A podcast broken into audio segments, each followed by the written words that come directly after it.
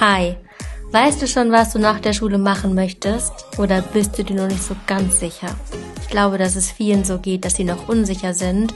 Deswegen wird dieser Podcast auch dazu genutzt, ein paar Leute einzuladen aus verschiedenen Berufsfeldern. Und heute geht's damit los, und zwar mit dem ersten Berufsthema Richtung BWL.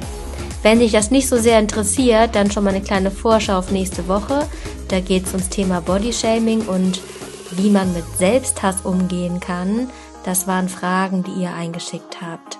Und da wollte ich noch kurz sagen, der Podcast ist wirklich für euch. Das heißt, wenn ihr Themenwünsche habt, dann schickt die unbedingt ein an moveandgrowpodcast at googlemail.com oder über Instagram.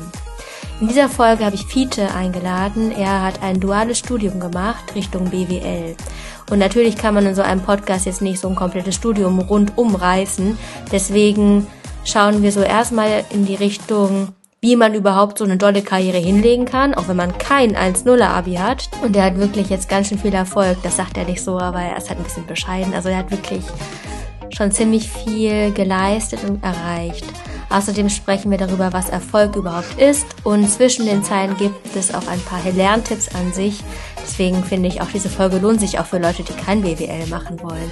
Für alle die, die Interesse an BWL haben, die lernen, welche Fähigkeiten da gut wären und zum Tragen kommen. Und außerdem, und das ist jetzt auch das Coole an der Sache, ihr könnt super gerne, wenn euch das zusagt, Kontakt zu Feature aufnehmen, dazu einfach schreiben und dann bekommt ihr von ihm wirklich auch ja, eine Hand gereicht sozusagen und ein bisschen Unterstützung. Das heißt, ihr könnt über den Podcast Kontakt aufnehmen. Ich wünsche euch ganz viel Spaß und ganz viel Freude beim Zuhören.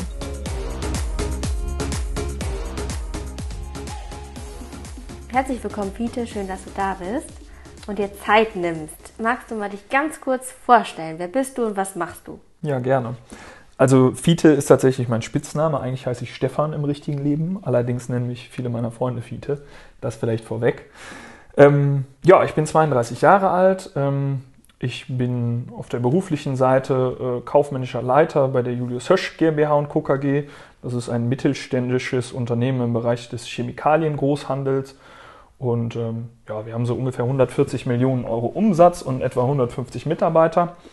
Und ich bin dort als kaufmännischer Leiter verantwortlich für den Einkauf, den Vertrieb, die Finanzthemen, das Personalmanagement, also alles, was sozusagen den Verwaltungsbereich, den kaufmännischen Teil des Unternehmens betrifft.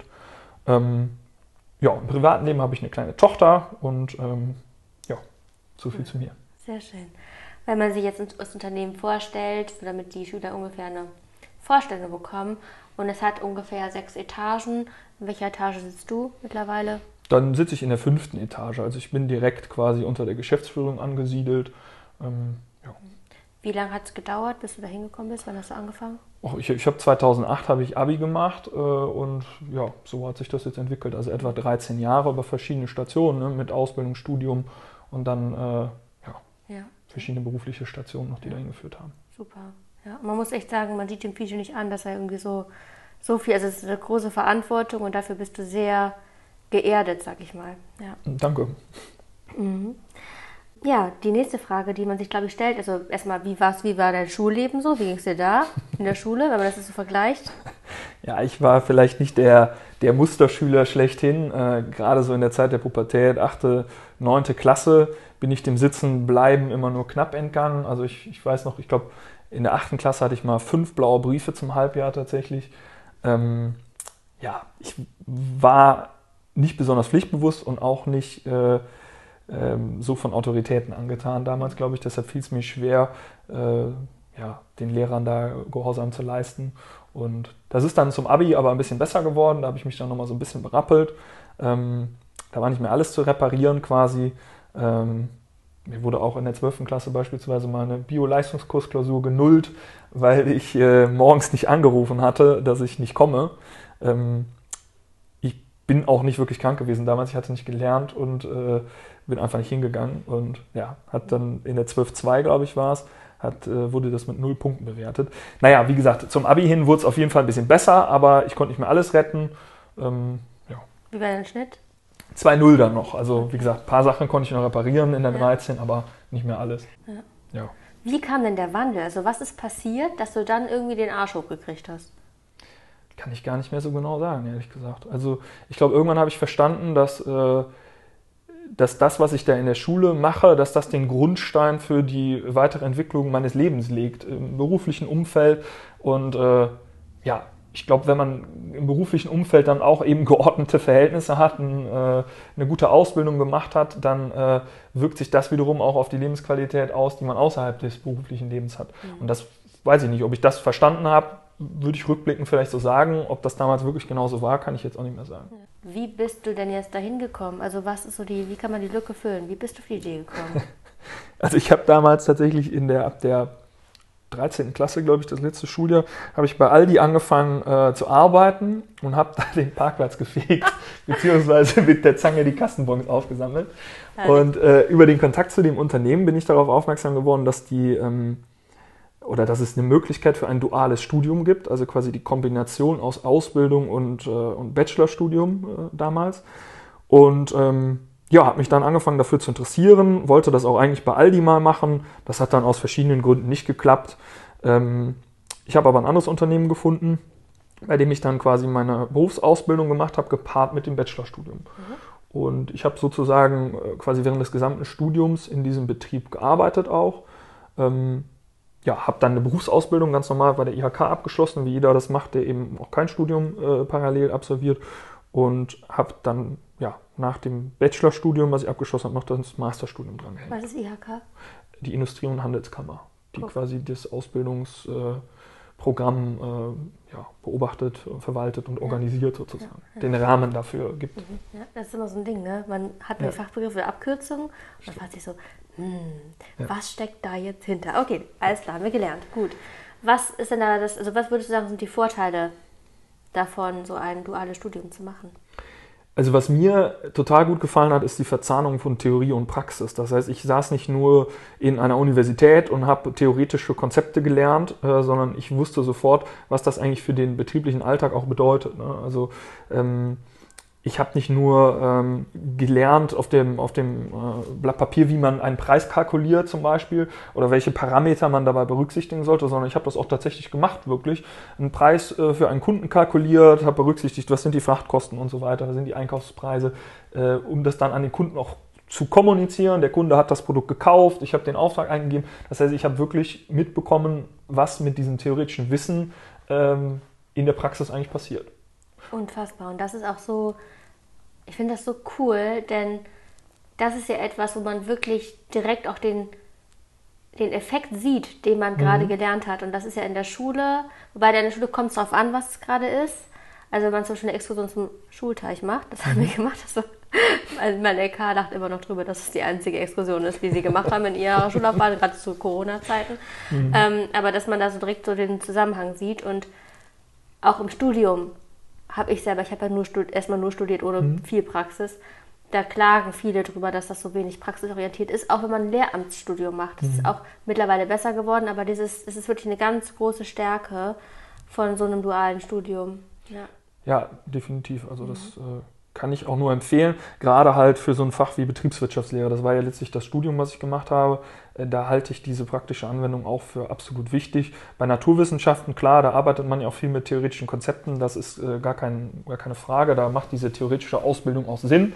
Bei der BWL ist es, glaube ich, immer wichtig, im Blick zu behalten, wie sich das dann ähm, im betrieblichen Alltag auch auswirkt, was man da gerade berechnet. Hast du irgendwie, kennst du Leute, die BWL einfach nur so studiert haben, mit denen du dich auch währenddessen ausgetauscht hast, die sich beschwert haben? Ja, ich kenne äh, Leute, die äh, natürlich BWL äh, studiert haben. Ähm, ich weiß ehrlich gesagt nicht, ob wenn man jetzt rein BWL studiert, ob man sich dann dieses Problems sozusagen bewusst wird, ne? sondern es kommt eigentlich erst so wirklich, jetzt für mich glaube ich, äh, wenn man dann doch die Praxis mal sieht und sehen kann, wie stark teilweise Theorie und Praxis auch voneinander abweichen. Ja, und, und, das bekommt man natürlich, wenn man rein theoretisches Studium an der Uni macht, natürlich nicht so mit, diese Diskrepanz. Ne? Ja definitiv. Dafür muss man dann auch wiederum sagen, dass wenn man es parallel macht, dass der Workload höher ist wahrscheinlich. Das ist definitiv so, ja. Also es ist, es ist schon intensiv, weil man ähm, ja, Arbeitszeiten hat, man muss für die Uni lernen, in meinem Fall dann auch noch für die Berufsschule mit der Ausbildung dazu, da werden ja auch Klausuren geschrieben und äh, es gibt eine Abschlussprüfung und so weiter. Also das ist, ist definitiv so, ja. Also das heißt, wenn man sich anguckt, wie du in der Schule so, also wie der Schulalltag war und dann Vergleich mit dem, wenn man da einsteigt, liegen da schon ziemliche Welten dazwischen, was die. Ja. ja. Auf jeden Fall, von der, von der Lernbelastung auch.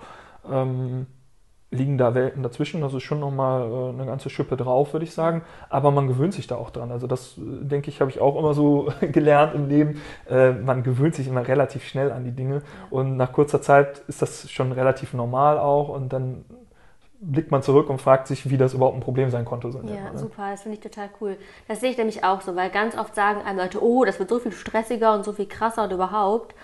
Und da mal, um ein bisschen den Druck rauszunehmen, man kann sich so schnell irgendwie ein, also einpendeln in sowas. Welche Fähigkeiten helfen denn, wenn man jetzt sowas auch ausprobieren möchte? Was würdest du sagen, welche sind so die drei Fähigkeiten, die dabei helfen, da ganz gut klarzukommen? In dem Studium. Ja, oder auch in dem Beruf. Mhm. Ähm, also ich glaube, was wichtig ist, ist eine gewisse Form der Problemlösungskompetenz, dass man sich eben äh, auch von komplexen Problemen nicht abschrecken lässt, sondern dass man so ein bisschen ähm, ja, für sich eine Methode entwickelt, wie man komplexe Probleme in einzelne Teilprobleme gliedern kann, diese einzelnen Teilprobleme dann löst und dabei halt immer das große übergeordnete Problem im Blick behält, was es ja eigentlich zu lösen gilt. Das ist sicherlich wichtig, also Problemlösungskompetenz in einer gewissen Form. Ähm, was auf jeden Fall helfen kann, ist eine schnelle Auffassungsgabe, glaube ich, dass man sich schnell mit Sachverhalten auseinandersetzen kann und sich so einen Überblick verschaffen kann und dabei auch so ein bisschen auf, das, auf die Prioritäten achtet. Also was ist jetzt wichtig, was ist unwichtig, dass man das so ein bisschen zügig voneinander äh, trennen kann und äh, ja, das Wichtige dann sozusagen erfasst und das Unwichtige außen vor lässt. Das ist sicherlich noch eine Fähigkeit. Ähm, und ein gewisses Qualitätsbewusstsein, glaube ich. Also, dass man sich eben nicht mit einer halbgaren Lösung zufrieden gibt, für irgendein Problem, sondern dass man wirklich äh, daran arbeitet, äh, das Problem ja, umfassend zu lösen und eine gute Qualität auch anzubieten bei der Arbeit. Und das gilt nicht nur jetzt im, im Arbeitsleben, das gilt auch im Studium eben, dass man lernt wirklich und äh, äh auch bei den Klausuren sozusagen eine, eine, gute Note schreiben will. Das, dafür ist Qualitätsbewusstsein auch, glaube ich, äh, nützlich. Mhm, ja, also dieses Step by Step steckt da so mit drin, ne? dass man einmal den, das ist schön, das schön das Bild, kannst du es mal erzählen mit dem Bild und äh, mit dem Berg? Ja, ich, ich glaube, genau, man, man kommt Spruch. häufig auf, äh, trifft man Herausforderungen, trifft man auf Herausforderungen, ähm, die erstmal unlösbar erscheinen. Ne? Und ich glaube, es ist wichtig, dass man sich eben, dass man nicht immer auf diesen Berg guckt und auf dieses unlösbare Problem, sondern dass man versucht, dieses Problem in einzelne Teilschritte runterzubrechen und dann eben auch während man sich sozusagen auf, der Problem, auf die Problemlösung zubewegt, nur auf, die, auf den jeweils nächsten Schritt halt zu gucken. Weil sonst äh, ja, überfordert das einen, glaube ich, auch. Ne? Und man kriegt vielleicht auch Angst und äh, kann sich nicht so richtig äh, konzentrieren dann auch mehr, weil man immer diesen riesigen Berg vor sich hat, sozusagen. Mhm. Und äh, ja, das ist, glaube ich, ein, auch eine Fähigkeit. Mhm. Pippi Langstrumpf? genau. Pippi Lang, es gibt so einen schönen Spruch aus Pippi Langstrumpf, äh, der sagt, I've never done this before, so I think I should definitely be able to do it. Ähm, also, dass man ja, sich selbst auch ein gewisses Vertrauen darin hat, dass obwohl die Problemlösung unbekannt ist und man das noch nie gemacht hat, dass man trotzdem äh, darauf vertraut, äh, dass man es kann. Und Pippi Langstrumpf sagt dann eben, ne, gerade weil ich nicht, ähm, gerade weil ich es noch nie gemacht habe, bin ich mir sicher, dass ich es kann. Ja. Ne? Und das ist ein, ein, toller Spruch, den man irgendwie immer im Hinterkopf behalten kann. Super geile Geschichte dazu, fällt mir gerade ein. Es gab einen Schüler, der saß im Matheunterricht mhm. und der, der war so ein bisschen unterfordert, der ist irgendwann eingepennt. Wacht wieder auf, an der Tafel steht ein, stehen zwei Aufgaben. Mhm. Er denkt, ah, das sind die Hausaufgaben. Er schreibt sie ab. Nächste Woche, ne, der hat versucht, die auch zu lösen tatsächlich. Das war wohl doch ein fleißiger Schüler, auch wenn er wahrscheinlich war er unterfordert kommt wieder in Unterricht und hat eine von diesen zwei Aufgaben gelöst. So, will das präsentieren. Der Lehrer sagt, ja, diese zwei Aufgaben, das waren eigentlich Aufgaben, die gar nicht lösbar waren. Also der Lehrer, es waren keine Hausaufgaben, sondern es waren Aufgaben, die nicht lösbar waren. Und der Schüler wusste das nicht, mhm. dass, mit welchem Hintergrund die da standen und hat es geschafft, eine Aufgabe zu lösen. Mhm. Wovon der Lehrer gar nicht wusste, dass es den Weg gibt. Mhm. Also in dem Sinne, das passt eigentlich ganz gut. Ne? Ja. ja, dass man manchmal sich Grenzen setzt, vielleicht auch von anderen, mhm. die gar nicht da sind. Ja, das stimmt. Mega cool. Wenn jetzt jemand sagt, Julius Hirsch, mhm. interessiert mich. Wo sitzt ihr? In Düren. In Düren. Es ist quasi genau in der Mitte zwischen äh, Köln und Aachen. Guck an. und sagt, da habe ich irgendwie Interesse, ich würde da gerne mal reingucken. Was könnt ihr Abiturienten anbieten? Was mhm. könnt ihr denen für eine Hand reichen? Wenn die sagen, okay, ich bin fertig mit Abi, wo kann ich bei euch irgendwie mal testen, ob das was für mich ist? Es gibt eigentlich drei Möglichkeiten. Also das erste wäre, weiß ich nicht, wenn man jetzt beispielsweise keinen Studienplatz bekommt, dass man so ein, ich nenne es mal berufsorientierendes Praktikum macht. Das sollte im besten Fall jetzt eben nicht nur zwei Wochen sein, sondern wirklich vielleicht zwei, drei, vier Monate, äh, weil es sonst einfach schwierig ist, so einen ja, umfassenden Einblick zu bekommen.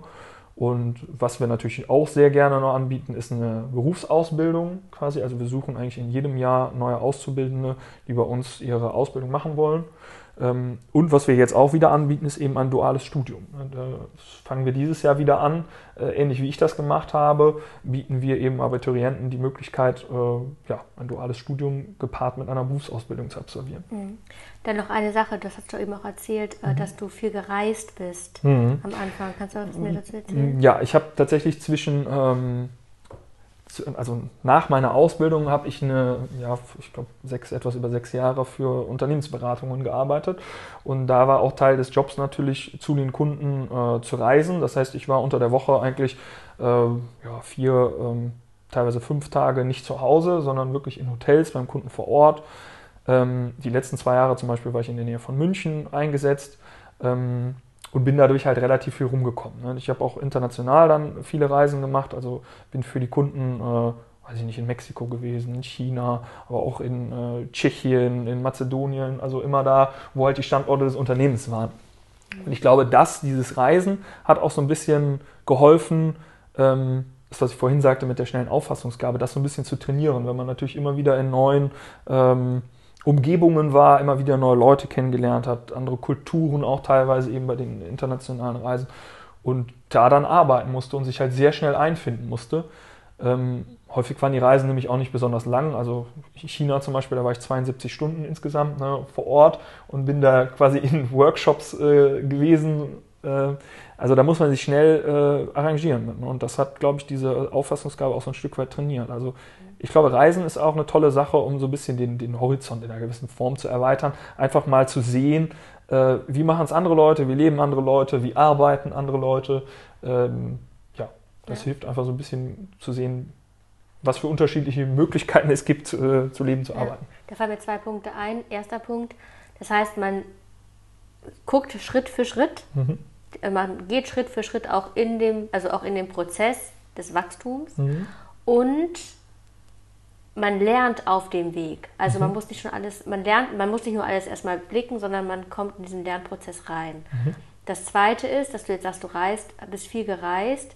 Auch hier an der Stelle, es ist cool und es ist wahrscheinlich auch stressig. Also man muss sich mhm. auch ein bisschen so darauf einstellen, dass es nicht total entspannt ist. Es ist zwar auch spannend, mhm. aber auch so eine ja, es ist, es ist anstrengend. Ne? Man begibt sich ja häufig außerhalb seiner eigenen Komfortzone und ich, ich sehe das so, also es ist, es ist anstrengend, wenn man außerhalb seiner Komfortzone ist. Es macht aber auch irgendwo Spaß nachher, weil man nur so eigentlich wirklich lernt. Ne? Man lernt, indem man sich aus seiner eigenen Komfortzone hinaus bewegt und versucht, die dann auch ein bisschen zu erweitern, weil es ist immer so, wenn man Dinge tut, die außerhalb der eigenen Komfortzone liegen, dann äh, ist die Komfortzone beim nächsten Mal, wenn etwas Ähnliches ansteht, schon ein ganzes Stück größer und so erweitert die sich halt immer weiter. Ne? Mhm, ja. Von daher lohnt es sich auch, da rauszutreten und die Anstrengung auf sich zu nehmen. Gut, und ich muss noch ganz kurz da einen Gegenpol bilden, weil ich finde, man muss mal zwei Seiten beleuchten. Mhm. Ähm, das ist total cool, wenn man das schafft mit der Komfortzone. Ich finde es aber auch legitim, wenn man sagt, ich habe mir eine gewisse Komfortzone aufgebaut und bin so zufrieden und dann auch mhm. da drin zu bleiben, ist genauso gut. Denn Absolut. dieses höher, weiter, besser, was ja irgendwie auch immer suggeriert wird in der Gesellschaft, kann auch ab einem gewissen Punkt einfach auch blöd sein, also ungesund. Und da muss man wirklich für sich gucken, jeder individuell, mhm. jeder Mensch ist verschieden. Auch diese Reflexion zu haben und auch diesen Mut dahin zu gucken, ist es gerade okay noch oder ist es irgendwie doch dann zu krass. Aber das mhm. ist wirklich von Mensch zu Mensch unterschiedlich, muss jeder für sich wissen. Ich glaube, ich zum Beispiel können es jetzt wahrscheinlich nicht so stemmen. Ne? Mhm. Also das ist ja auch.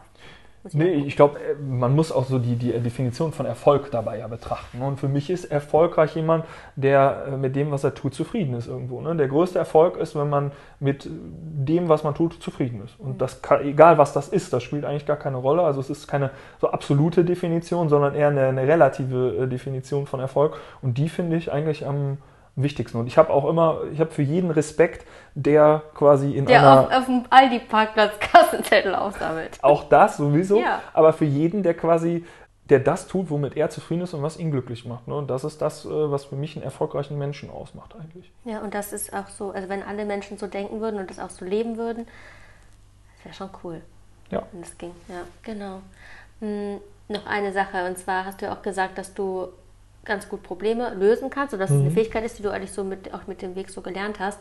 Und das hast du in der Schule gelernt. Wie hast du das so geschafft, dieses, oder welche Schritte in der Schule haben dir dabei geholfen, heute diese großen Probleme aufzustückeln und Schritt für Schritt anzugehen?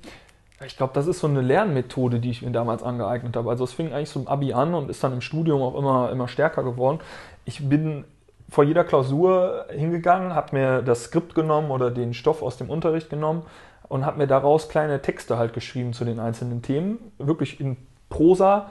Ähm, habe die dann wiederum den ge- handgeschriebenen Text äh, nochmals kürzer zusammengefasst, bis ich am Ende eigentlich nur noch eine Überschrift hatte, quasi, die sich mit dem Themenkomplex auseinandergesetzt hat. Und so konnte ich dann quasi gedanklich äh, von dieser Überschrift über die Kurzzusammenfassung bis zu dem umfassenden Text und von dem umfassenden Text wieder auf den Schulstoff mir so eine Brücke bauen, mit der ich mir die Dinge merken konnte. Das heißt, ich habe versucht, eine komplexe Materie in immer kleinere äh, Stücke runterzubrechen und konnte mir so halt das ganze komplexe Thema dann letztlich merken. Hast du das auf Karteikarten gemacht, im Blog oder wo? Ne, ich habe auf dem Blog geschrieben, wirklich. Also wirklich einen ganzen Text. Teilweise war das dann zu einem Thema ähm, eine Seite, eine DIN A4-Seite äh, noch und dann habe ich es zusammengefasst, dann war es nur noch eine halbe DIN A4-Seite, dann habe ich es nur noch in zwei Sätzen zusammengefasst und dann vielleicht am Ende nur noch die Überschrift für den Themenkomplex gehabt. Und nie Copy-Paste. Nee, Copy-Paste nicht, sondern ich habe versucht, das für mich selbst zu formulieren und habe es mir dann quasi sozusagen selbst in den Kopf geschrieben. Äh, deshalb muss ich auch immer mit Hand schreiben. Ne? Also für mich war das immer etwas, ich konnte das nicht auf dem Computer schreiben, dann habe ich mir das nicht so gut gemerkt. Also ich musste es wirklich mit Hand auf Papier schreiben. Ja. Ich glaube, dass das auch so ein guter Tipp ist, dass man manchmal denkt, mit dem PC geht es schneller, aber diese Verbindung zwischen auch die Bewegung, die man macht, Ja. da ist manchmal das, was länger dauert, die Abkürzung. Habe ich auch so, kann ich so bestätigen. Es ist bei mir immer so gewesen, ähm, dass ich das mit der Hand schreiben musste, um da so den Connect irgendwie zu, zu bekommen zu dem Inhalt. Super. Okay, letzt, die vorletzte Frage. Welche Lebensweisheit würdest du jungen Menschen geben? Das erste, was kommt. Das erste, was kommt. Ähm,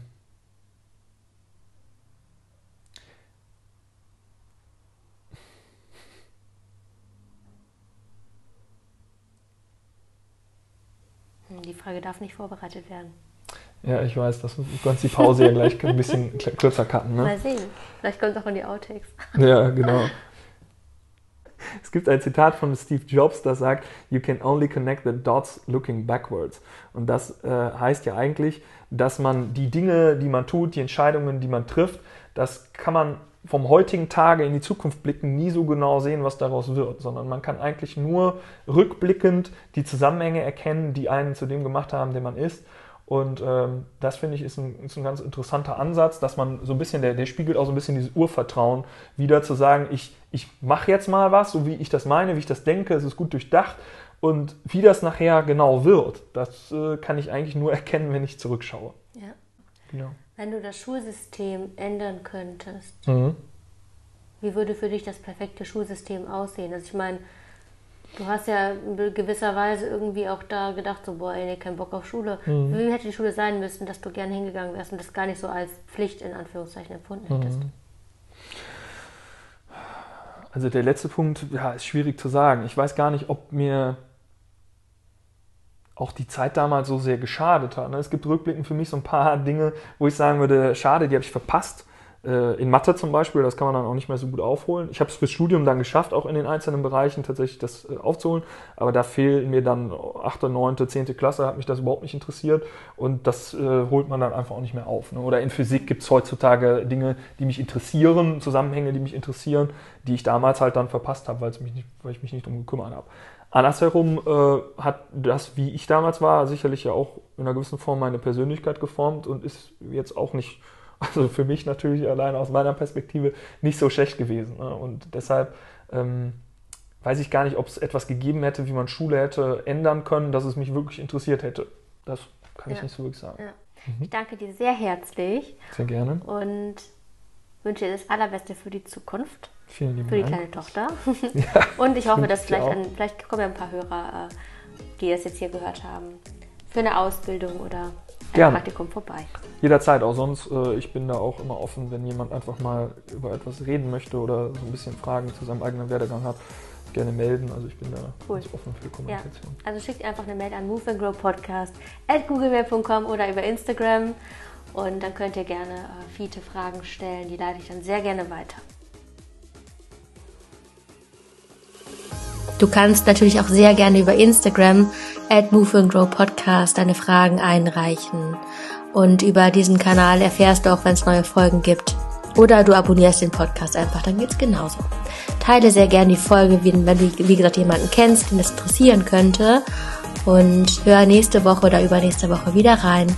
Dann geht's wie gesagt, um das Thema Bodyshaming, Selbsthass und ja, das Berufsfeld Mediziner steht auch bald an.